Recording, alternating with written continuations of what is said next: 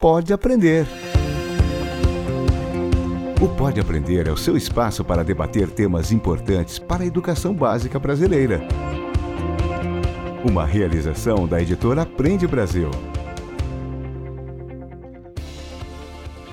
Olá, eu sou a Danae Búbalo e trago comigo mais um episódio do Pode Aprender, nosso bate-papo qualificado sobre a educação básica brasileira. Uma excelente oportunidade para a troca de ideias e muito aprendizado. Seja na sua casa, no carro, no alto-falante ou no seu fone de ouvido. Vamos juntos?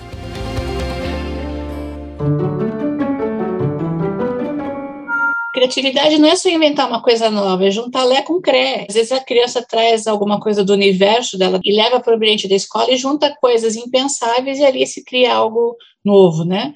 Nesse mundo mutante que a gente se apresenta, a gente precisa de muito mais criadores do que repetidores. E o mundo já vai punir muito né, esses profissionais que chegam repetindo padrões, enquanto a gente precisa de um mundo muito mais criativo e inovador em várias áreas.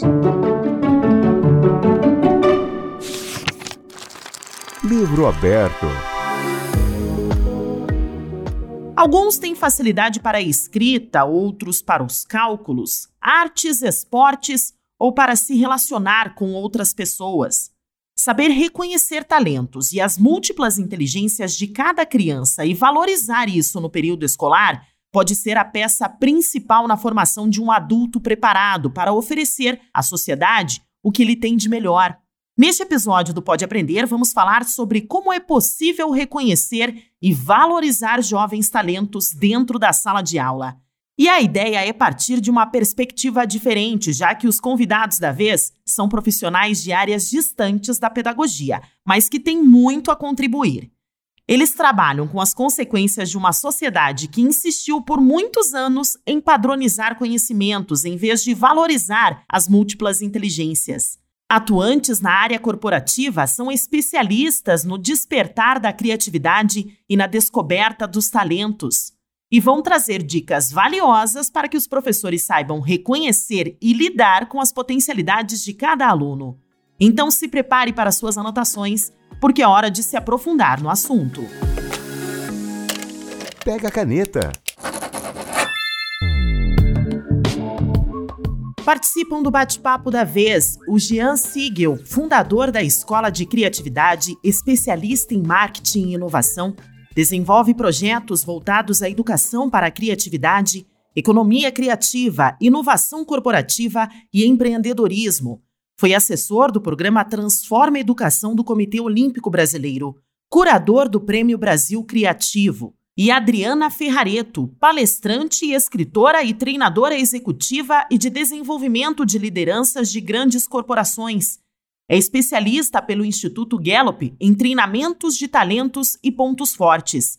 Então sejam muito bem-vindos ao Pode Aprender e obrigada por aceitarem o nosso convite. Obrigado, agradeço. prazer, prazer estar aqui com vocês. Para começarmos o nosso bate-papo a partir das experiências de vocês nas áreas corporativas, qual é a importância e as consequências na vida adulta de se descobrir logo na infância os seus principais talentos e as suas inteligências?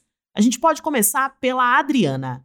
Existe um estudo é, mundial que foi feito com 33 milhões de pessoas pelo Instituto Gallup, portanto, ele tem um embasamento científico bastante robusto, que diz que nós temos sinapses que vão sendo formadas ao longo da nossa formação, e por volta de 17, 18 anos de idade, o cérebro faz como se fosse uma poda sináptica.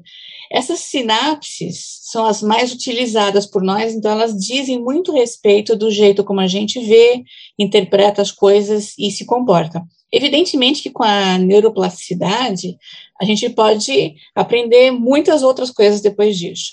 Agora, o fato é que essas ficam bem robustas e aí você determina um pouco da maneira como você tende a perceber os eventos. Então, por exemplo, existem pessoas que na fase adulta são mais da execução, tem pessoas que são mais criativas quando tem tempo para pensar e podem usar pensamento estratégico, e tem pessoas que demonstram mais inovação e criatividade quando elas podem se relacionar. Então, a maneira como elas demonstram essa iniciativa de criar e de inovar tendem a ser diferentes todo mundo pode ser criativo e inovador, e acho que o Jean, que é especialista nisso, vai aprofundar mais, mas o fato é, nós temos jeitos diferentes de sermos inteligentes, Então, quando a gente aprende isso na escola, a gente meio que se libera para ser inteligente a nosso modo. Então, a gente não é esquisito, a gente é diferente. E se isso é valorizado desde pequeno, a gente chega muito bem no ambiente profissional porque valoriza a forma como nós somos. E isso tende a potencializar resultados a médio e longo prazo. Gostaria também de ouvir então o Jean. Qual é essa importância, né, Jean, de se desenvolver logo cedo para que no futuro seja um adulto aí com maiores talentos, né, maiores pontos fortes? Então, o Adriana comentou algo importante da questão de descobrir e valorizar as diferenças logo cedo, né? A gente fala hoje em escolas, né? Escola de ensino básico, ensino infantil, o fundamental, como são inúmeras crianças de diferentes perfis, com gostos diferentes, com sonhos diferentes, com habilidades diferentes e com talentos únicos, né? E infelizmente, obviamente, a, a escola que se convencionou a chamar de escola padrão, que ainda se mantém em muitos aspectos, já tem uma mudança em vários aspectos, mas muito se mantém ainda daquela escola mais massificada, em que padroniza-se muito, repete-se muito, e pouco extrai o melhor dos talentos de cada criança, né, os sonhos delas. Eu, eu vejo como fundamental essa capacidade de educadores e essa responsabilidade de educadores e professores de dar vazão aos talentos, aos canais de expressão que cada criança tem. E, aliás, elas têm inúmeros canais de expressão nessa fase tão imaginativa, tão importante da infância. Né? Eu sempre digo que a gente aposta muito, obviamente, fala-se muito de ensino superior, fala-se muito do ensino profissional, mas se a gente não investir em ter um olhar muito mais cuidadoso e customizado e, e de individualização, no sentido de descobrir cada talento e dar vazão a esses talentos, esses pequeninos talentos que estão ali, grandes talentos que estão ali na escola, a tendência é que nesse mundo tão mutante que se apresenta agora, mais ainda do que nunca, né? Mutante, veloz, instável, a gente está sendo quase que responsáveis em não permitir que essas crianças desenvolvam na sua autonomia, confiança em experimentar, confiança em explorar, não só seus talentos e habilidades que cada uma possui de forma muito diversa, como a Adriana falou, mas também sua capacidade criativa. Aliás, crianças, eu falo que são os seres mais criativos do universo, disparado porque elas ainda têm coragem, elas ainda experimentam, elas ainda exploram.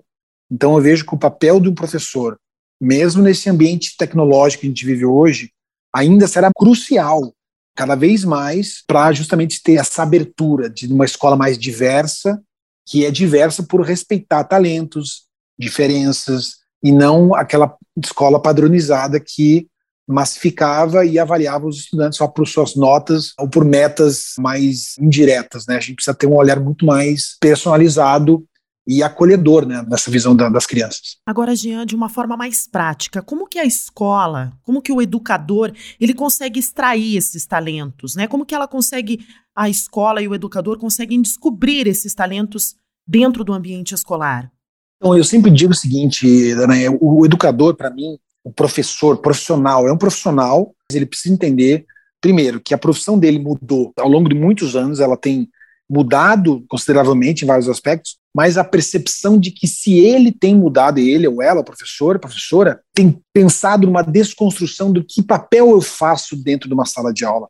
Fala-se muito de escolas inovadoras, escolas com metodologias ágeis, tudo isso é muito importante é um avanço no ensino. Mas, no final das contas, o professor tem um poder tão gigante, tão grande, quando ele fecha a porta de uma sala de aula, ou está com a turma dele, dele tocar a vida daquelas crianças e estimular seus potenciais, que a gente não pode negligenciar essa necessidade do professor se enxergar não só como um professor, mas como um educador, como um polinizador, como um estimulador.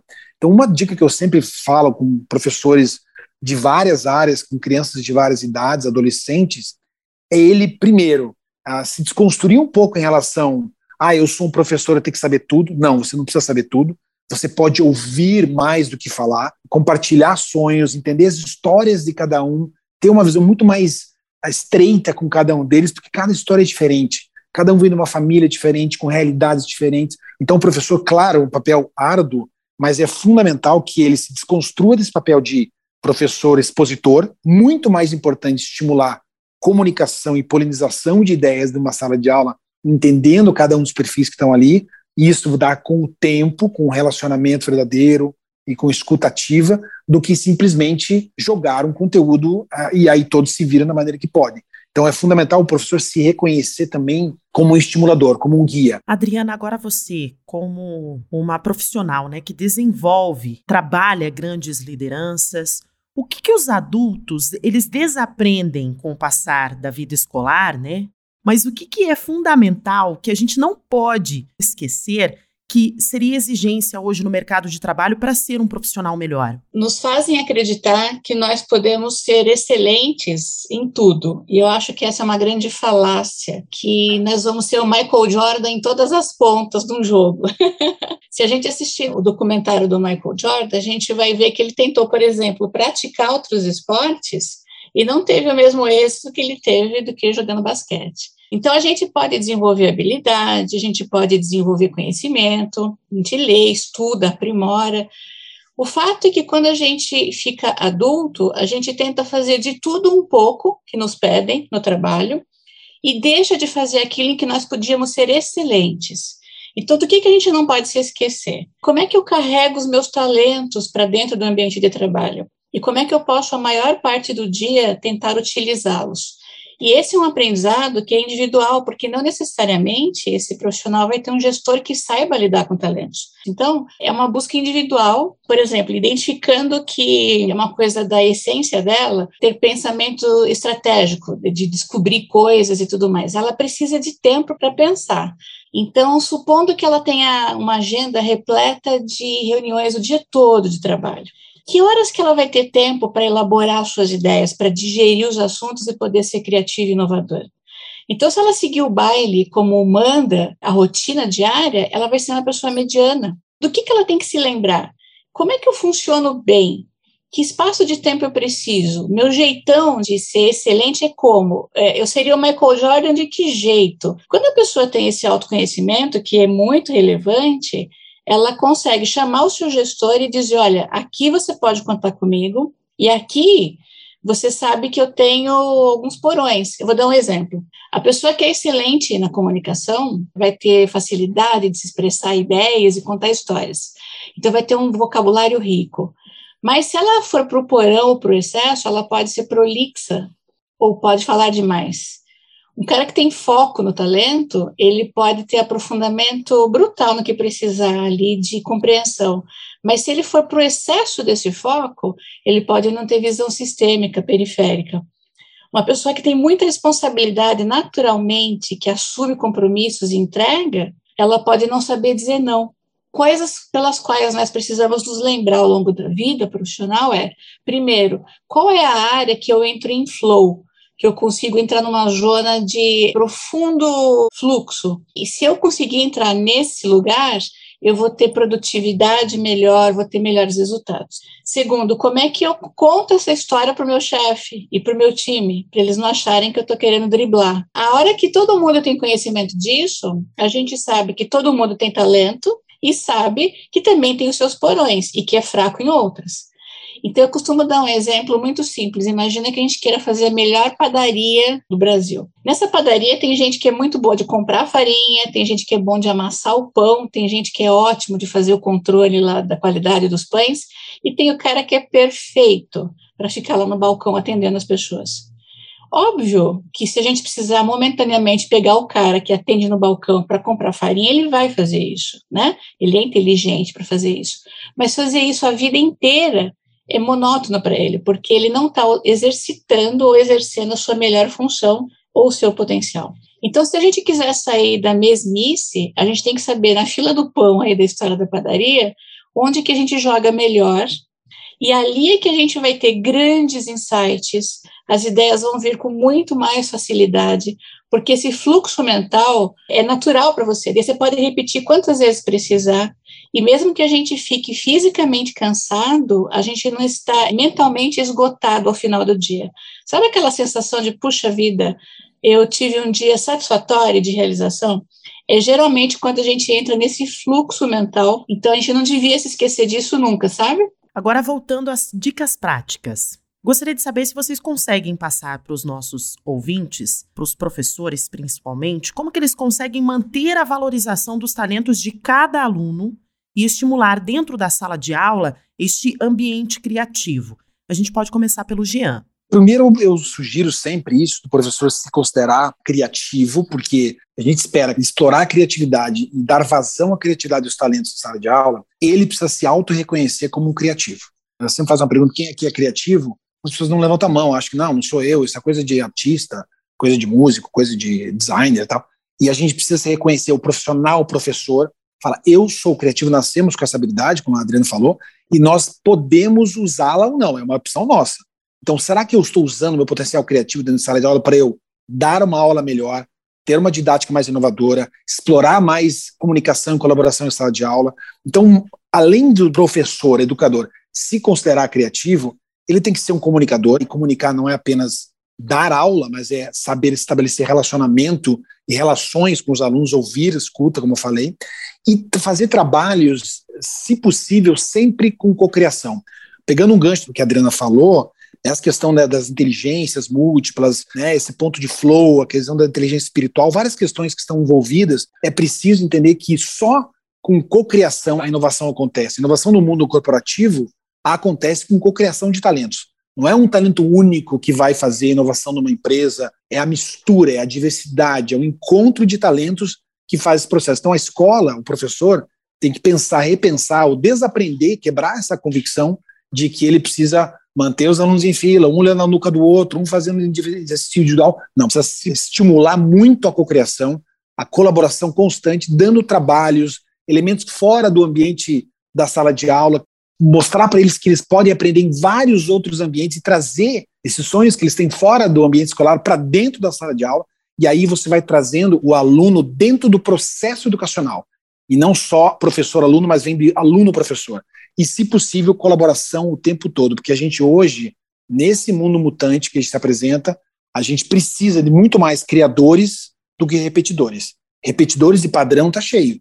E o mundo já vai punir muito né, esses profissionais que chegam repetindo padrões enquanto a gente precisa de um mundo muito mais criativo e inovador em várias áreas. O que a gente tem que fazer é criar novas situações, novas oportunidades. É isso mesmo, né, Adriana? Criatividade não é só inventar uma coisa nova, é juntar Lé com Cré. Então, como o Jean disse, às vezes a criança traz alguma coisa do universo dela, da casa, e leva para o ambiente da escola e junta coisas impensáveis e ali se cria algo novo, né?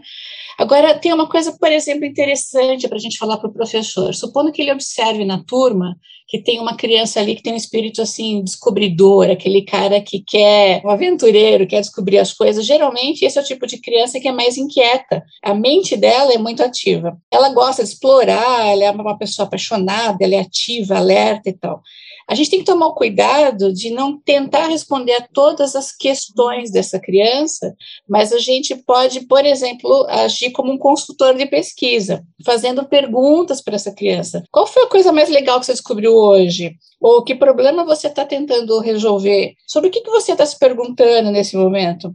E se você pudesse, por exemplo, criar a sua própria sala para ensinar uma classe, sobre qual tema seria e como é que você poderia ensinar o que você sabe. A gente pode convidar essa criança a aprofundar o conhecimento dela de outras maneiras, porque como ela tem esse instinto de exploração, ela vai adorar esse tipo de viés. Já se a gente estiver lidando com uma criança que é de relacionamento, que é da afetividade, a gente vai fazer outros tipos de abordagem.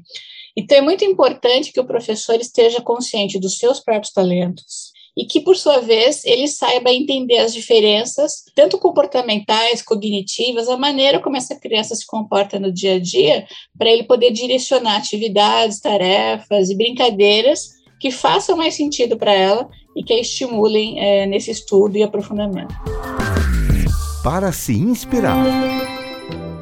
Vamos conhecer uma iniciativa com foco na dança do professor de educação física Gianluca Mileta Souza, da Escola Salete Aparecida Laude de Novo Horizonte, em São Paulo. Ele estimulou os alunos a participarem da competição global Videos for Change e o resultado foi que se tornaram os únicos representantes do Brasil na final desta iniciativa internacional. Trata-se de uma seleção de vídeos de até um minuto que transmitem mensagens de impacto social, dando voz aos jovens e às suas realidades. O vídeo foi produzido durante a participação do município no projeto Vivem, uma associação sem fins lucrativos que promove ações para contribuir com a formação de alunos e professores da rede pública e privada de todo o país. A Vivem e o Aprende Brasil possuem uma parceria para levar aos municípios conveniados a oportunidade de participar desse e de outros projetos capazes de estimular os múltiplos talentos em sala de aula. Gianluca conta um pouco sobre a experiência na criação deste vídeo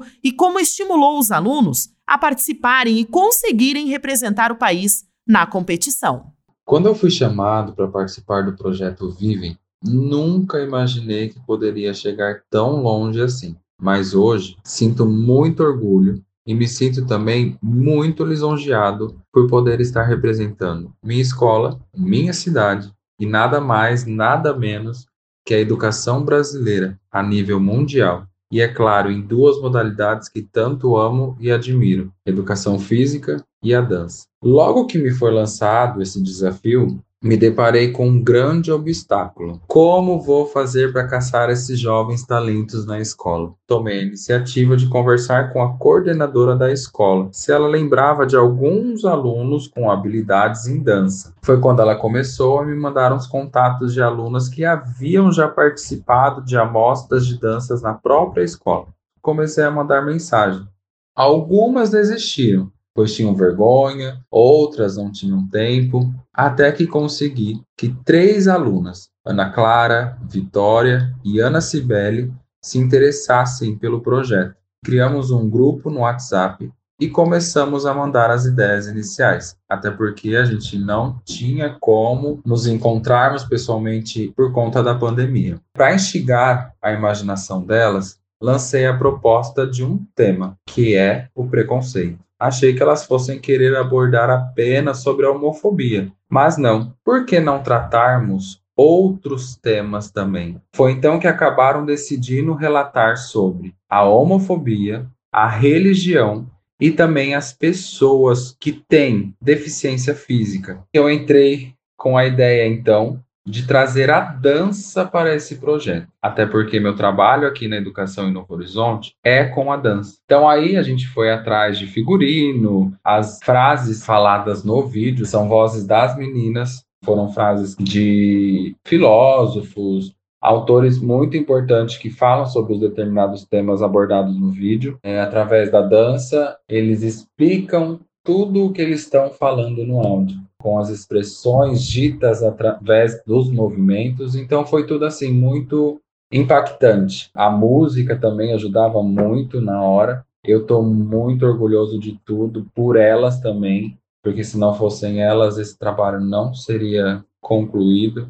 Agradeço a todos que me apoiaram, me ajudaram nesse projeto. Estamos aí aguardando o resultado para ver o, qual será a próxima etapa disso tudo. Múltipla escolha. Chegamos ao momento do podcast em que eu peço aos nossos convidados para deixarem dicas de leituras e filmes como forma de estender o tema do episódio de hoje. Então, gostaria de saber do Jean se ele tem alguma dica aos profissionais, aos educadores que estão interessados em saber um pouquinho mais, né, sobre talento e criatividade. Quais são as suas dicas, Jean? Bom, talvez um dos livros do século atemporal, que é o Pequeno Príncipe. Eu acho que as crianças, os professores, adultos, todas as idades têm que ler e reler o Pequeno Príncipe várias vezes, porque tem metáforas preciosíssimas ali sobre inovação, sobre relacionamento humano, sobre verdade, sobre essência. Inclusive foi eleito o livro do século na França, né? Outro é um filme Escritoras da Liberdade, que eu adoro. É um filme incrível de uma professora que assume uma turma, entre aspas, considerada problemática numa região, uma história real, e mostra como ela se conecta com as realidades desses jovens estudantes para estimular o melhor deles. É incrível. E eu recomendo meu livro, né? Tem que recomendar meu livro, né? Meu livro é o Grande Livro da Criatividade, que está disponível, é, fala sobre hábitos criativos que todos nós podemos estimular e, e resgatar para que a gente não só estimule em nós mesmos habilidades criativas que às vezes estão adormecidas, como a gente pode, no caso do professor, levar isso em sala de aula. Adriana, e as suas dicas para os nossos ouvintes? Eu gosto muito do Ken Robinson, que tem um livro chamado Elemento Chave, e o outro é Libertando o Poder Criativo. Ele fez uma ruptura nessa maneira de interpretar a forma como a escola às vezes pode matar a criatividade. E tem vários vídeos do YouTube dele, inclusive no TED. E quem quiser aprofundar um pouco mais sobre talentos, tem um livro que chama Descubra os seus pontos fortes, que é do Instituto Gallup também, que ensina adultos a fazerem a, investigação dos seus talentos. Mas no site da Gallup, a pessoa descobre como fazer testes para as crianças e entender coisas com embasamento científico relevante, né, para poder ter base para fazer essa seleção. Diversão para casa. E eu gostaria de saber o contato do Jean, o contato da Adriana, como forma de estender a nossa conversa de hoje. Se é pelo e-mail, pelas redes sociais. Acho que a gente pode começar pela Adriana. Quem quiser conhecer um pouco mais desse conceito de talentos, pode ir no meu site Adriana Ferrareto, um T só, com.br e a forma mais prática de entrar em contato comigo também pode ser por e-mail, que é contato@adrianaferrareto.com.br. Eu queria lembrar, uh, eu tenho um podcast que chama Escola de Carreira, também é bastante esclarecedor esse tema. Jean, tem rede social, tem um e-mail para deixar para os nossos educadores? Quem quiser entrar em contato com a Escola de Criatividade, que a minha empresa que eu fundei há 12 anos é escola de criatividade.com.br. Eu escrevo uma coluna específica sobre educação ali todo mês. Também é uma rede social, tanto no arroba Escola de Criatividade, que tem muita eh, gente seguindo e compartilhando conhecimento ali, como a minha pessoal, arroba Jean Siegel, arroba Siegel, que eu fico à disposição e eu sempre respondo quem manda mensagem ali de curiosidade, de interesse sobre criatividade e inovação. Jean, muito obrigada pela tua participação. Muito obrigado, o prazer foi meu, foi ótimo, obrigado. Adriana, muito obrigada também. Eu que agradeço mais uma vez aí pelo convite. O Pode Aprender é quem agradece então a participação dos nossos convidados e obrigada a você que nos acompanhou em mais um bate-papo qualificado sobre a educação brasileira. Para comentários e sugestões, basta enviar um e-mail para aprendebrasil@positivo.com.br. Acompanhe os próximos episódios do Pode Aprender na sua plataforma de podcast preferida ou nas redes sociais e no site Aprende Brasil. Até mais! Com produção e edição de banca do podcast.